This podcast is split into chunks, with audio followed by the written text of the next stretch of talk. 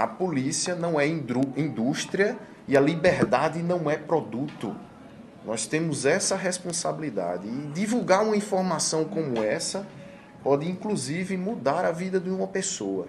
E nós não estamos aqui com nenhuma dúvida, certo?